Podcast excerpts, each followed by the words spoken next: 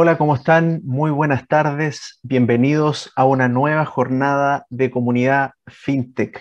Como cada día lunes, en vivo y en directo a través de www.divoxradio.com y por supuesto con el gentil auspicio de nuestro gran y querido auspiciador BCI Labs, liderando la innovación y la tecnología en el mundo financiero.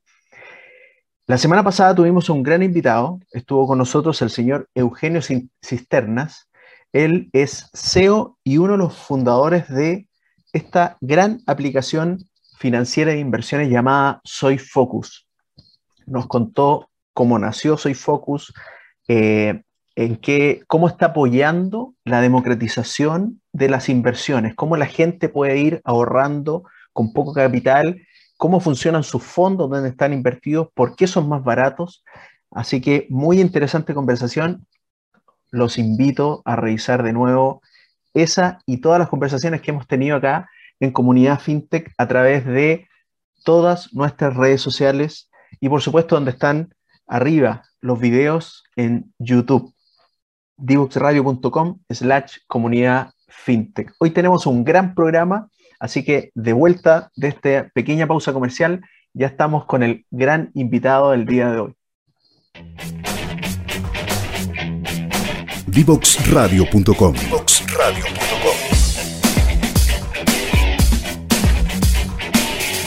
Conversaciones que simplifican lo complejo.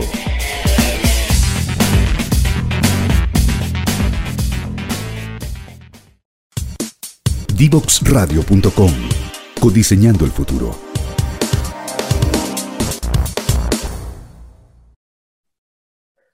Ya estamos de vuelta en comunidad FinTech. Muchas gracias por la sintonía que tenemos el día de hoy. Y tengo el honor y el placer de presentar a este gran invitado que tenemos el día de hoy, el señor Miguel Paz, quien es CEO y founder de su emprendimiento llamado, su FinTech, llamada Revenue. ¿Cómo estás, Miguel? Muchas gracias por estar con nosotros el día de hoy. Muy bien, gracias por, la invitación. Oye, Miguel, para que partamos con esta charla, con esta conversación, em, nosotros generalmente hacemos este repaso más bien cronológico, entonces nos interesa siempre saber cómo nace Revenue, de dónde viene, cuál es la necesidad que captaste, cómo llegaste a la idea, quién te acompañó, etcétera. Sí, dale, dale, ningún problema. Eh, revenue, mira, a diferencia de la mayoría de las startups que están armadas por, por gente que viene del mundo del negocio directamente, yo soy periodista de profesión y fui subdirector de un diario que se llama El Mostrador, después eh, dirigí una, un, un, un, non-profit que se llamaba Poderopedia, que estuvo en varios países, y luego de eso eh, decidí bueno, explorar otras opciones y postulé un trabajo en Nueva York y como profesor de periodismo en un máster de periodismo de la City University, que viene a ser como la Universidad de Chile de Nueva York, una cosa así. Eh, y ahí estuve casi tres años y medio, y en el periodo que estuve ahí, obviamente uno de mis intereses era explorar qué cosas iba a hacer yo más adelante. Para mí el tema de ser profesor, si bien es algo que me apasiona, me encanta, eh, no me veía yo dedicándome 100% a la academia para el resto de mi vida, sino que era un, un espacio muy bonito como para ver eh, cuál iba a ser el próximo paso. Y el próximo paso, eh, en principio, iba a ser, bueno, lanzar un nuevo medio en Chile que estuviese financiado fuertemente por eh, su audiencia, por membresías, no necesariamente suscripciones. Y en eso me puse a averiguar qué había como para administrar ese proceso de, de, de cobros recurrentes. Y me di cuenta que, si bien había algunas cosas, había una oportunidad interesante para un producto y fuese pensado para a dos niveles, eh, uno para organizaciones pequeñas y medianas que no tienen acceso a tecnología o que no, no, no tienen el dinero como para gastarse lo que significa armar un, un, sistema de cobro recurrente, que es muchísimo más complejo que otras cosas, y también para un segmento eh, de empresas más, más grandes que sí tienen ese tipo de cosas, pero que saben muy bien que el manejo de cobros recurrentes es, es literalmente una especialización es algo muy especializado, por lo tanto, eh, generalmente un buen sitio va a decir mm, entre hacer mi propio sistema de billing recurrente y administrarlo, mantenerlo, con todo lo que eso significa en términos de costo y de foco, versus contratar esto con un SaaS, con un software as a service externo que esté 100% enfocado a eso, eh, eh, generalmente es la segunda opción. Y, pero originalmente... déjame hacer una consulta ahí, Miguel. Em, ¿cómo, ¿Cómo este periodista que está haciendo clases en Nueva York, que es una maravilla estar ahí, no sé cuánto tiempo estuviste, eh, pero viviendo, haciendo clases, eh, y antes había trabajado en el mostrador, ¿y cómo, cómo llegáis a eso, a eso de que eh, tengo que dedicarme a esto o, aquí es donde tengo que incursionar? ¿Cómo, ¿Qué ah, pasa ahí en el medio? Porque sin querer queriendo, como, como decía, decía el Chavo, en todos los medios en los que yo trabajé, siempre estuve muy, muy metido en el tema de, de, estrategia digital, de cómo monetizar, de cómo mejorar el producto, eh, de cómo armar equipos de tecnología dentro de esas organizaciones. Y entonces, y en el mismo mostrador, cuando decíamos, bueno, nos gustaría armar un sistema de suscripciones, nos dábamos cuenta de que, eh, dado, si bien teníamos un equipo de tecnología, no era un, equipo gigante, eh, cuando nos poníamos a pensar en armar nuestro propio sistema para hacer cobros recurrentes, eh, llegábamos a la encrucijada de, bueno, o el equipo se, se dedica a hacer el core de lo, del negocio o hace esto otro, pero las dos cosas no las vamos a poder hacer. ¿ya? Entonces, de ahí surge un poco esta, esta idea. ¿Y, esto en qué año fue cuando volviste? Fue el, eh, bueno, yo partí pensando esto como el 2018, em, y ya el 2019, en julio, a fines de julio vuelvo.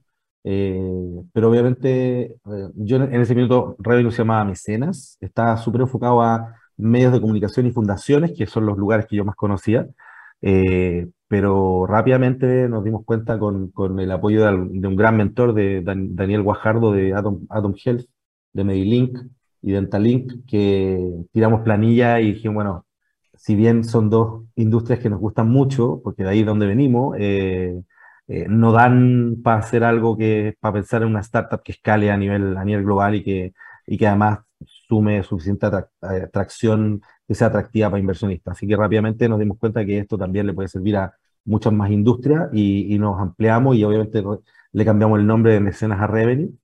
Em, y también ahí... ¿Él es tu socio? No, no, no, no. Dani, Dani Guajardo es uno de nuestros inversionistas ángeles.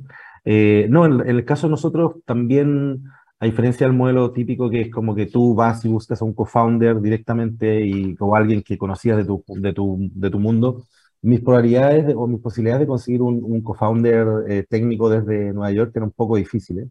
Por lo tanto, dije, bueno, aquí mi única, mi plan B es encontrar alguna empresa eh, o consultora de tecnología que eh, tenga un track record probado de que saben hacer las cosas, de que además eh, eh, van a tener un buen fit con lo que estamos haciendo, que tenga un súper buen apoyo y que, mm, eh, y que además no sea una lógica como que nos van a hacer un desarrollo y después tipo outsourcing, sino que sea alguien que esté metido en el tema.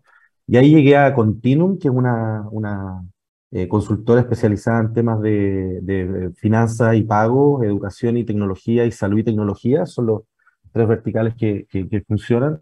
Eh, yo conocía a varios de los socios de Continuum, a Leo Soto, a, Ricardo Jara, a, también a Sergio Nobel, que fue un socio ahí que ahora es fundador de Get On Board. Entonces les planteé que tenía esta idea y me dijeron, bueno, manda la idea y veamos qué tal. Eh, yo creo que no, no, creyeron mucho que fuera más que una idea y yo les mandé un deck, les mandé información y dijeron, ah, parece que este tipo va en serio.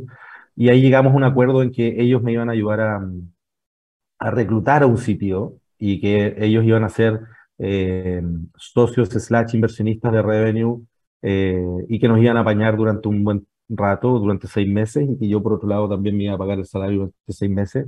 Y fuimos súper bien, súper fríos en el sentido de que o en seis meses hemos levantado plata o estamos en break-even o si no cerramos esta cuestión. O sea, fue bien, eh, bien kamikaze. O sea, seis meses para una startup es nada.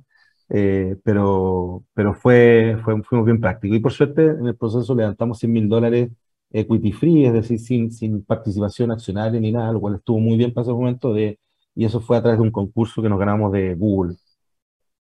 Ya. Generalmente lo que hace Google, sí, es que te apoya con, con apoyo tecnológico, digamos, no es que te pase el cash, eh, o en ese tiempo era así. No, lo que pasa es que Google tiene, tiene múltiples programas y entre ellos había uno que venía, justo nos, nos vino anillo al dedo, ¿ah? la diosa fortuna ahí, los, los astros, la familia estará pensando digo, en algo, que básicamente Google tiene un programa que se llama Google News Initiative y que entrega fondos a partir de postulaciones concursables, lo mismo que la Corfo, ¿cierto? Lo mismo que Startup Chile u otros programas. y con un foco. Y en este caso el foco era productos y proyectos que ayudaran a, medios de comunicación a monetizar suscripciones y membresías. Por lo tanto, estábamos justo dentro de eso y de hecho entiendo que postularon harta startups de Chile también y, por suerte fuimos la, la, la, que, la que recibió esa plata.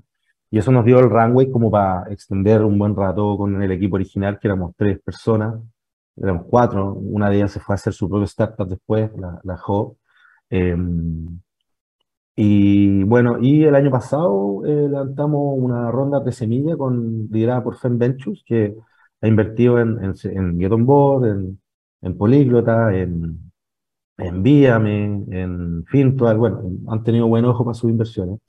Y además levantamos plata de inversionistas ángeles de Pablo Colonelo, que ahora, ahora es uno de los líderes de Capitalizarme, eh, de Horacio Melo, que fue director de Startup Chile, de Cristian Morales, que es el gerente de Olivo Office, eh, el estudio o la, oficina de inversiones de, la familia de Patricia, eh, Patricia Mate, y, em, y también de Julio Guzmán y de Agenda Pro y Daniel Guajardo de Mailing. Así que fue un, muy buen un muy buen roster de gente muy buena que eh, ayuda mucho, así que estamos bien contentos. ¿Cuánto, ¿Cuánto terminaron de levantar en esa ronda? Fue una ronda pequeña en, consideración, en comparación con otras, ¿no? Eh, nosotros levantamos 215 mil dólares, que para una fintech en etapa pre-semilla no, no, no, no es increíble, pero para el contexto que estábamos nos parecía suficiente como para agarrar la atracción que necesitamos para seguir adelante. Ahora, eh, ¿cómo llegaron a ese proceso de levantamiento de capital? ¿Alguien lo apoyó? ¿Fueron ustedes directamente a tocar las puertas? ¿Cómo funciona ahí? Bueno, una mezcla, ¿no? Eh, por un lado teníamos a, los socios de Continuum que funcionaban como, como partner y como mentores, como ayudar a armar redes, ¿ya? Por ejemplo, a, Daniel yo lo conocí a través de, Daniel Guajardo lo conocí a través de Leo Soto, también a Cristian Morales también lo conocí a través de él. Eh, por otro lado, Julio Guzmán eh, Julio nos había pedido una demo una vez de Revenue y le había gustado mucho y habían optado por no ocupar la plataforma básicamente porque ya llevaban seis meses implementando la API de otro sistema extranjero y me dijo, pucha, eh, eh, no puedo deshacer lo que hemos hecho con todo lo que involucra en gasto para nosotros. Em, y, eh, y bueno, a Horacio Melo yo lo conocía de Startup Chile hace varios años. Y Paolo, en ese sentido también, Paolo coinvertía con, con Horacio. Y a Paolo también lo conocía del mundo de los medios, porque él estuvo en una empresa llamaba Blue Company y, hizo una plataforma de blogs por allá por un buen tiempo que se llamaba Blue. Eh, así fue, de hecho fuimos bastante afortunados, yo diría, porque la, el camino a levantar plata en general es, es está plagado de no, ¿cierto? Ah, pueden haber 100 no antes de que haya un sí. En el caso nosotros fuimos bastante afortunados. Eh, obviamente hicimos todas las tareas para postular, para pedir plata y todo, pero, pero yo diría que también tuvimos una cuota de fortuna o, o también de validación de equipo. O sea, mi CTO es cofundador de, de Open English, mi, nuestra CFO, eh, ex operaciones de Fintual, eh, los socios inversionistas de, de, Continuum son conocidos y respetados en el mundo, en la industria fintech y también en la industria de inversores en Chile. Por lo tanto, había ahí algo que, que en que el, radio, el riesgo de explosión o algo podía ser menor y que generaba un, un interés de, de, inversionistas por, por participar. Eh, y ahora, ahora es más complicado, pues, o sea, este, este año todo el mundo está más complicado eh, hay mucho más. De hecho, nosotros eh, pretendíamos iniciar nuestro trabajo de ronda ahora y estamos hablando de aplazarlo un poquito más. Eh, independientemente de eso, lo bueno es que hay que estar siempre tratando de conversar con gente independientemente de, del momento.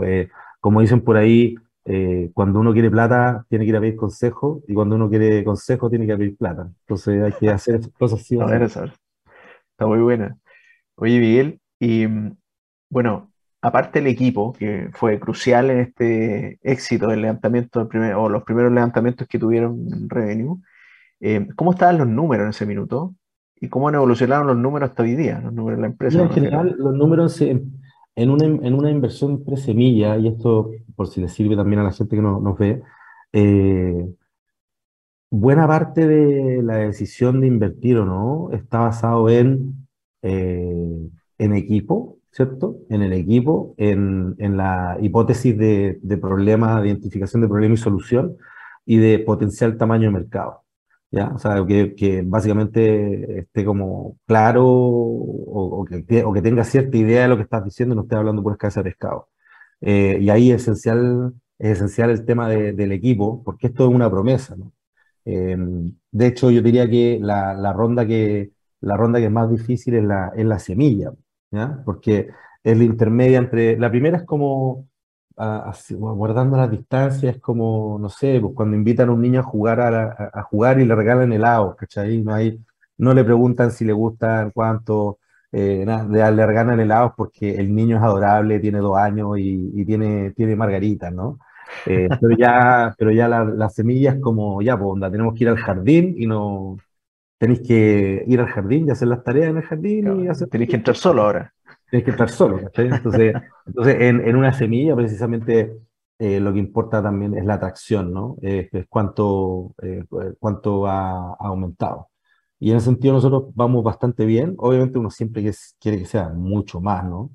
Pero eh, no sé, por, el, por ejemplo, los ingresos, de lo, o sea, el último año versus el año pasado, los ingresos crecieron un 300%, ¿cachai? Eh, Espectacular.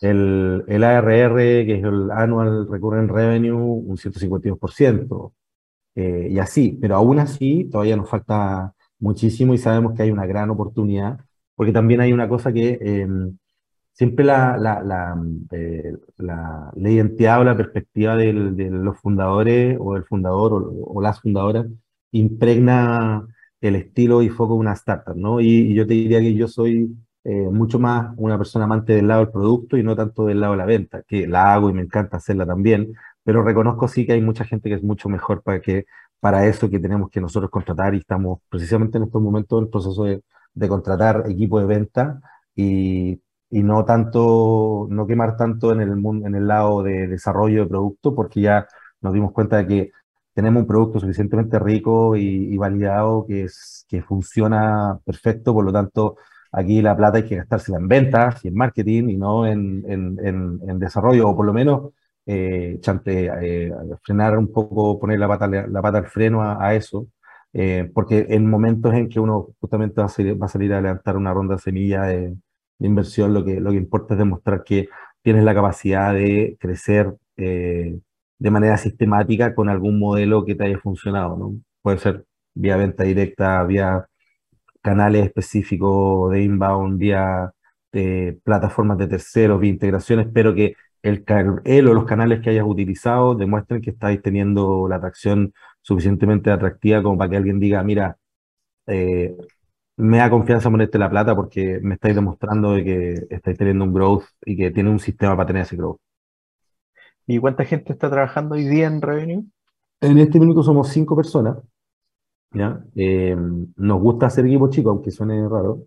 Eh, entonces, por lo tanto, todo el crecimiento del equipo, eh, a diferencia de otras startups que tienen tesis, no sé, pues de, de, de quemar, quemar, quemar para crecer explosivamente y después volver a levantar una ronda eh, un poco como la serie Spotify que ahora en Netflix, o también de algún unicornio chileno, eh, que es como metámosle mucha benzina a esto y quememos mucho, mucho para ir a la mayor velocidad posible. En el caso de nosotros, la, la tesis mucho más, nos gusta más el modelo de Notion, ¿ya? o sea, Notion hasta que hasta, hasta bien entrada la historia de Notion, con todo su éxito, todavía siguen siendo 10 personas. Eh, y ahí es, es, porque en cierto, en cierto tipo de producto, en cierto tipo de, de, de startups, eh, el headcount no es tan importante como lo que se hace con la gente que está ahí, ¿no?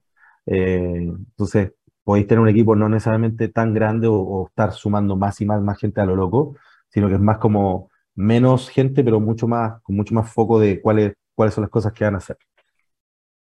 Tiene sentido también en términos de escalabilidad. O sea, la idea precisamente de la, de la startup tecnológica es poder dar servicio a más clientes, muchas más personas, pero no necesariamente cre haciendo crecer tanto el equipo. Exacto. Sí, pues, o sea, con cinco personas uno puede, eh, obviamente, ¿dónde, ¿dónde, te empieza a golpear un poco? En el, en Customer Support, que para nosotros es una cosa súper importante, que lo hacemos 24/7, y ahí como uno dice, bueno, ya habrá que sumar gente más gente dedicada a esto específicamente, porque para nosotros diría que hay una de cosas que más nos importa es, eh, es, atender a nuestros clientes como nos gustaría que nos atiendan a nosotros. Entonces, si te escriben y te dejan tirado hace 24 horas y estás delegando, bueno, tú tampoco puedes dejar a nadie tirado 24 horas. Exactamente. Y nos vamos a la primera pausa. Eh, Miguel, estamos con Miguel Paz, CEO y founder de Revenue, conversando en eh, conversando cómo sumarse a la economía de suscripciones y de vuelta a los comerciales, vamos a ver por qué a través de Revenue se unía el apruebo y el rechazo hace muy poquito en las elecciones. Eh, nos vemos a la vuelta de la siguiente pausa. Divoxradio.com Conversaciones de protagonistas. Divoxradio.com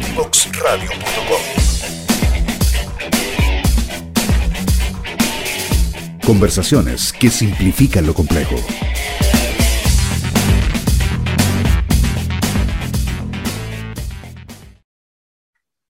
Y ya estamos de vuelta después de esta pausa en comunidad fintech con el gran invitado que tenemos el día de hoy, Miguel Paz, CEO y founder de Revenue. Estamos conversando sobre cómo sumarse a la economía de las suscripciones.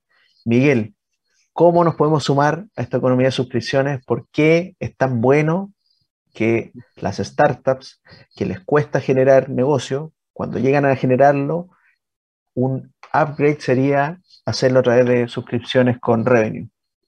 O sea, mira, yo no, a mí me, carga como el demo tipo Microsoft de que tienen que hacerlo todo con nosotros. Yo al revés por, por el, tema de eh, por qué la economía de suscripciones está aquí, llegó para quedarse. Bueno, porque eh, eh, ha habido una progresión en el mundo del e-commerce, ¿cachai? Que es partir vendiendo cosas de pagos únicos, ¿cierto? Y de ahí eh, darse cuenta de que, de que el mismo esfuerzo que se genera para adquirir un nuevo cliente, para que te compre algo puntual, puede ser utilizado para convertir ese, ese, eh, ese, cliente en, un, en alguien que te haga un, un pago recurrente.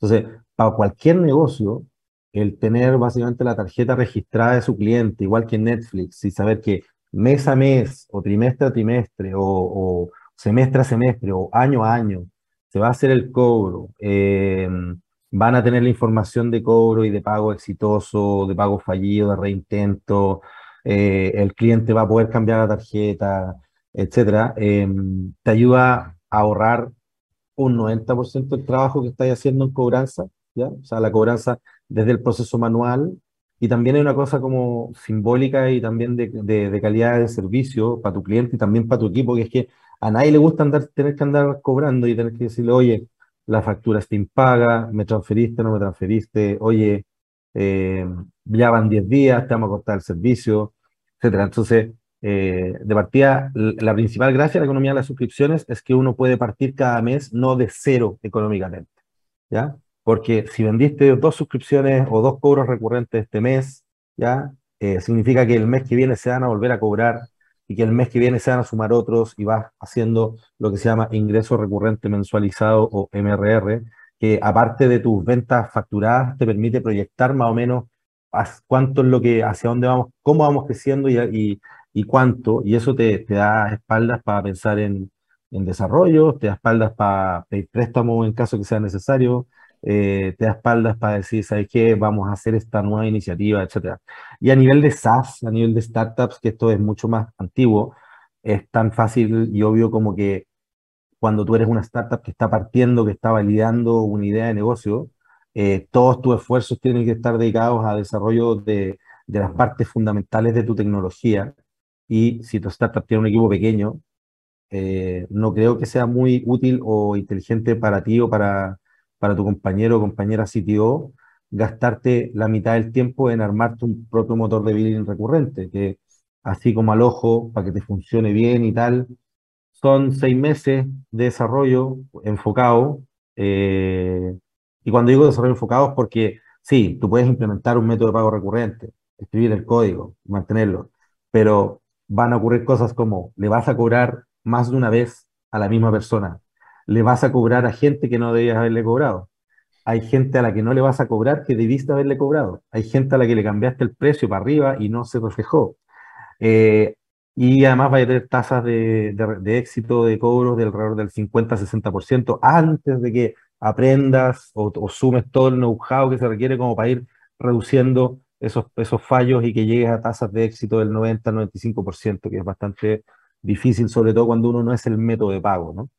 Entonces, eh, aquí tenéis dos opciones, pues es como me hago mi sistema y se me rompe en el camino y con todos los riesgos que se involucran, o contrato algo que ni siquiera tengo que pagar nada upfront, sino que si vendo, pago una comisión, si no vendo, no pago nada, y accedo a una plataforma con un know-how, con un equipo, con todas las personalizaciones que te permiten literalmente estar en 5 o 10 minutos, estar cobrando tu primer suscripción. Entonces, cuando tú, la primera pregunta que te puedo hacer es como, bueno, ¿cuánto vale el salario de tal persona que se encarga de esto? ¿Cuánto se demora al, mes en hacer esto?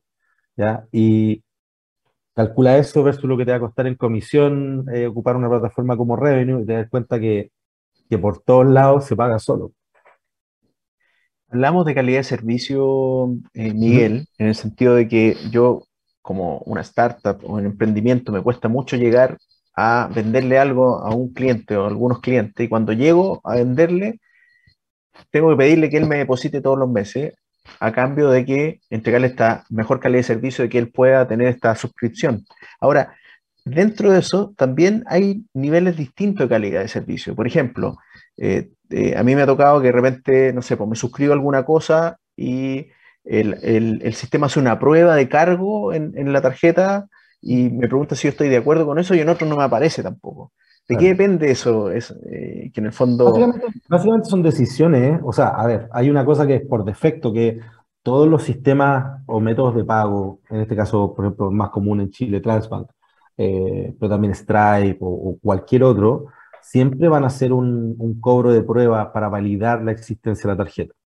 Lo que pasa es que ahí, y ahí me gustan mucho más otros modelos extranjeros que el, que tiene Transbank, ahí eh, lo que suelen hacer es que te lo dicen ahí, ¿cachai? Eh, pero no te hacen el cargo de prueba primero y después se espera una cantidad de tiempo para que se pague, ¿ya?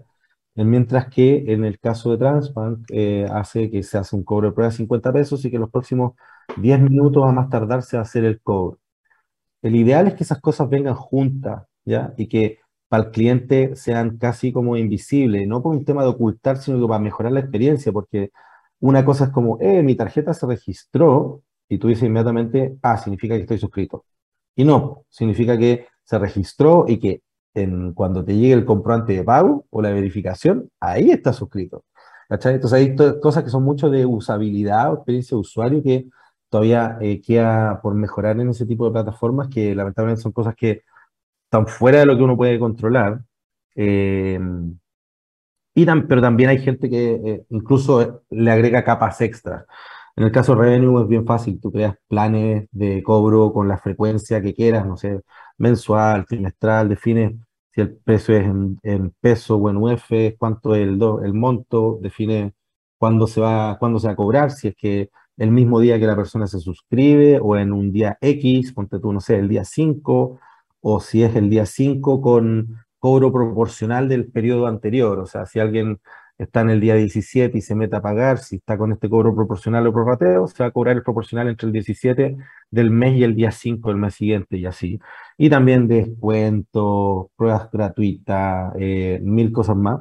Y comparte esos links eh, vía redes sociales, WhatsApp, correo o en, o, o en tu sitio web y la persona ingresa los datos pasa por el proceso y de ahí recibe comprobantes de pago, notificación.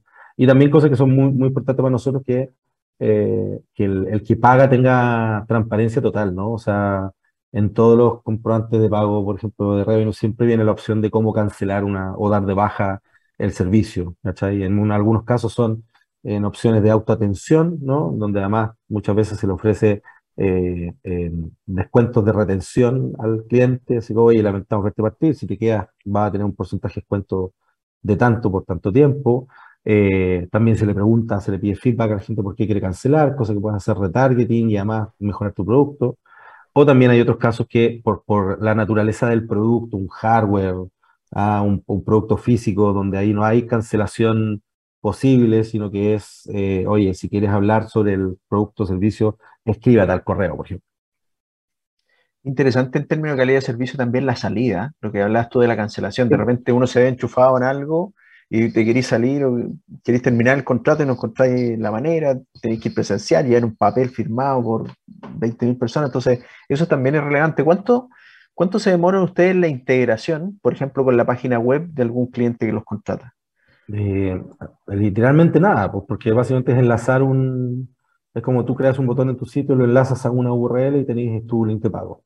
Cuando se trata de una integración eh, marca blanca, es decir, que tienes tu propio formulario en tu sitio web y todo el cuento, para eso tenemos API y tenemos el equipo de desarrollo, eh, una persona que está a cargo de hacer, de hacer el trabajo con, con esas empresas y en ese caso la integración em, que tiene básicamente que, es completamente marca blanca va a demorar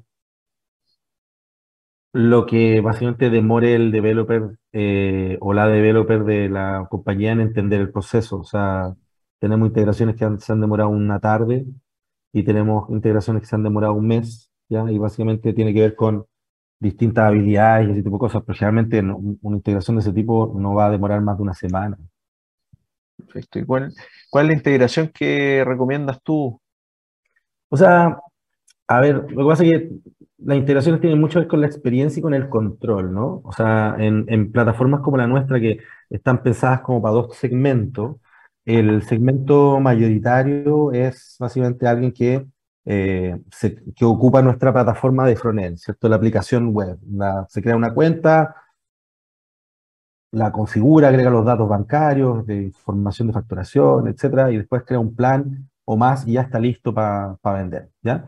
Y eso es lo lógico y lo más acostumbrado porque eh, mientras estáis validando ingresos, o incluso ya cuando tenéis suficiente ingresos, eh, si la gente, por ejemplo, tenemos un, gran cliente en, el mundo de la educación online que se llama Adipa, eh, que se dedican a los, a los diplomados y postítulos de para temas psicológicos y psicoanalíticos, y que además están ampliando otras otra, otras áreas también. Ellos, por ejemplo, la ventaja y el, el, lo que más les gusta es que eh, a sus clientes están súper contentos con la experiencia de usuario que están teniendo con la plataforma.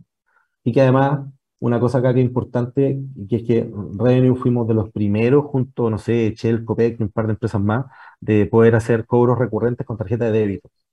Entonces, lo bacán de la tarjeta de débito como, como método de pago en esto, y sé que me estoy desviando un poquito de la pregunta que me estás diciendo, eh, voy a volver, a, voy a volver, es que em, para la mayoría de las personas que son parte del 90% del país, no del 10% más, más rico, eh, la tarjeta de crédito eh, es, es, un backup para cuestiones complejas, ¿no? Es como para, el, para un pago de una deuda, para el pago de un, para la, para la compra de un bien eh, que se hacen bastantes cuotas, para el pago de un viaje familiar, ¿cachai? Y si te dan la opción de pagar con tarjeta de débito algunas eh, cosas en recurrencia, eh, sin, sin interés, básicamente equivale a una suerte de buy now, pay later, ¿ya? O también de, ¿sabes que prefiero pagar con mi tarjeta de débito? Y de hecho nosotros lo notamos en nuestras métricas, en Revenue el 80% de las transacciones que se procesan son con tarjeta de débito. Y es porque la gente, cuando le, dan la posibilidad de pagar, eh, de pagar ciertas cosas que son eh, inferiores a 350, 400 mil pesos con una tarjeta de débito, eh, o, generalmente optan por eso en vez de lo otro, ¿cachai? Entonces, y volviendo a lo que me decís tú, en el caso de Adipa, por ejemplo, ellos todavía no han sentido la necesidad de, de hacer una integración pero después, por ejemplo, tenemos a la Universidad Católica que tiene una radio que se llama la Radio Beethoven, en donde la integración ahí sí es completamente por un tema corporativo, identitario, en donde, donde tú nunca vas a ver a Revenue en, nada, es como invisible. Oye, ¿cómo se dio esta contingencia a propósito del, del, plebiscito del 4 de septiembre, donde estábamos votando a prueba o rechazo, que Revenue se hizo de, la, de ambas cuentas? ¿Cómo, cómo, cómo se dio eso?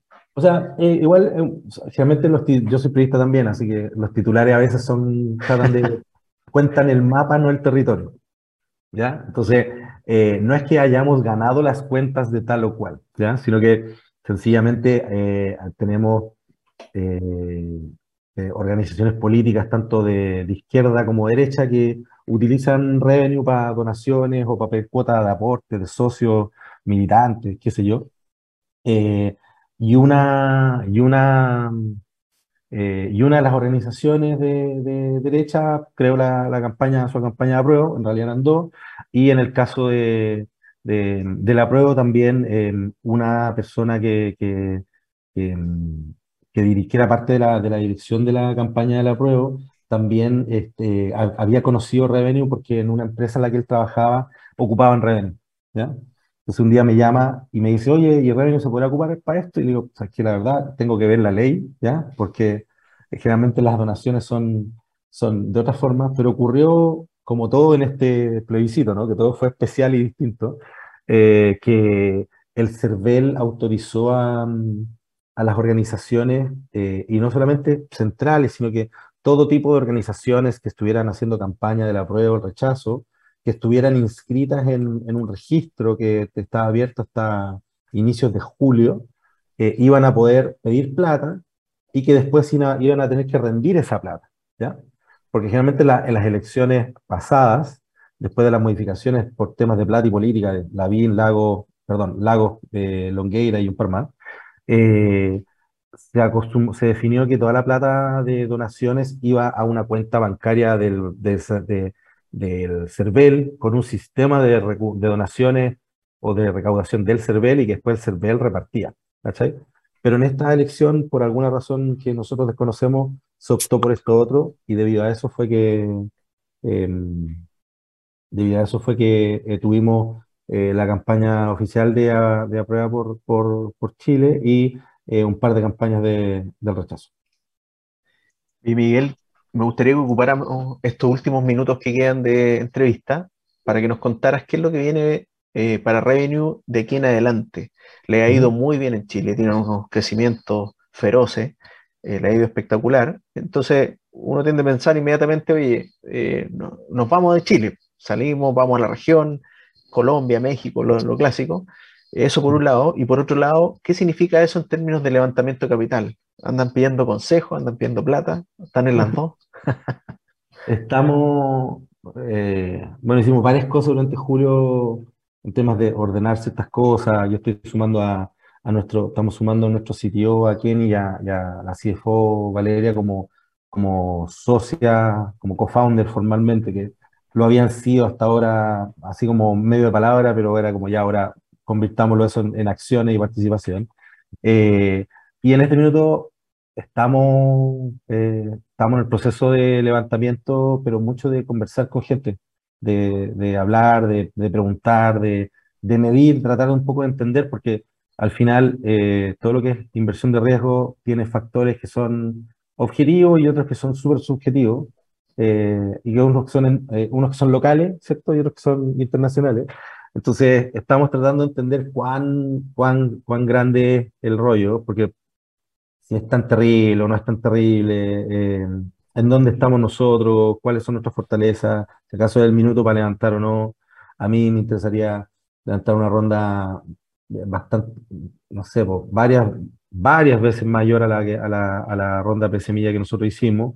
Y si en, a lo mejor no estamos en el momento para eso, te castigan la valoración o algo, a lo mejor hay que, hay que pensar en, en, en, un escenario distinto. O sea, en tiempos como este, eh, yo diría que eh, lo, que más, lo que más importa, precisamente por esos procesos que no sabéis más o menos cuánto se enamoran ni nada, es eh, tener súper cuadradito el flujo caja, eh, ser súper conservador en, en, en, la forma en que vaya a gastar la plata, en que estás quemando plata y, y demostrar que, que, ¿cómo se dice? Que, podí, que puedes vender lo que, lo que tienes que, y que pues en este caso nosotros tenemos un producto de la raja y está súper validado, o sea, y ahora lo que tenemos que em, seguir demostrando, pero de manera muchísimo más explosiva en, en, lo que a mí me gustaría, es en la capacidad de fuerza de venta, ¿cachai? Y por eso estamos enfocados ahí.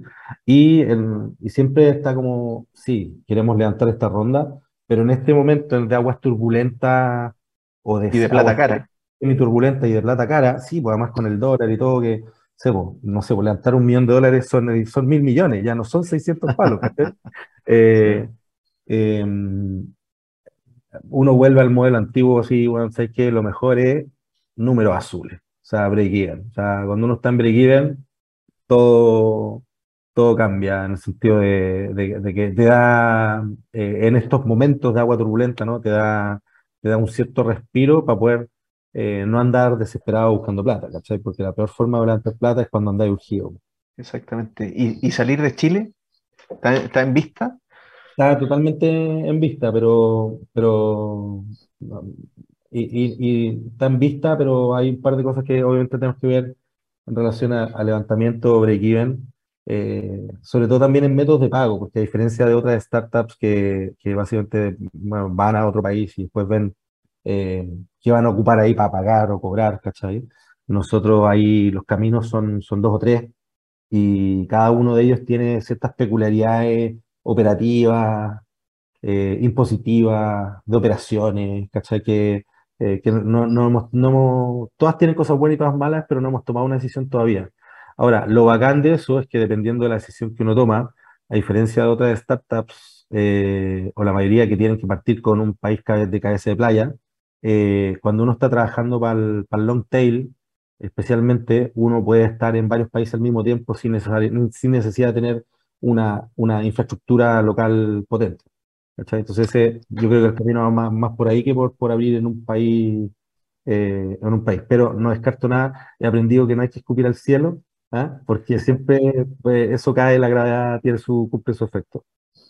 Oye, quiero despedir y agradecer a Miguel Paz, CEO y founder de Revenue, por habernos acompañado el día de hoy, habernos contado en qué están, y felicitarte también, Miguel, por, lo, por la buena pega que están haciendo y que tengan mucho éxito. Muchísimas gracias a ti y a la radio y a la comunidad FinTech. Listo. Nos vamos a una pausa y nos vemos a la vuelta con el último bloque de comunidad FinTech. Divoxradio.com Conversaciones de protagonistas.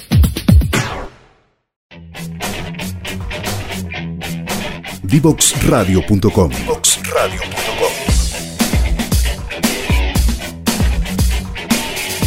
Conversaciones que simplifican lo complejo.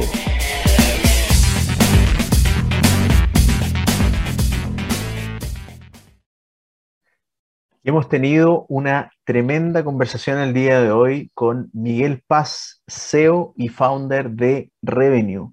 Hablamos el día de hoy cómo sumarse a la economía de las suscripciones. Nos contó Miguel todo lo relacionado con su emprendimiento Revenue y cómo le está yendo el día de hoy. Como siempre, la invitación es a que nos sigan a través de todas nuestras redes sociales, divoxradio.com, en específico Comunidad FinTech, siempre acompañando el ecosistema y estamos muy contentos también porque se aprobó durante la semana eh, pasada eh, la ley FinTech en el Senado, lo que significa que ahora va a pasar a la firma del presidente y posterior promulgación. Así que es un tremendo avance, estamos muy contentos por eso. Así que seguimos apoyando y empujando todo el ecosistema FinTech nacional y de la región para que siga adelante.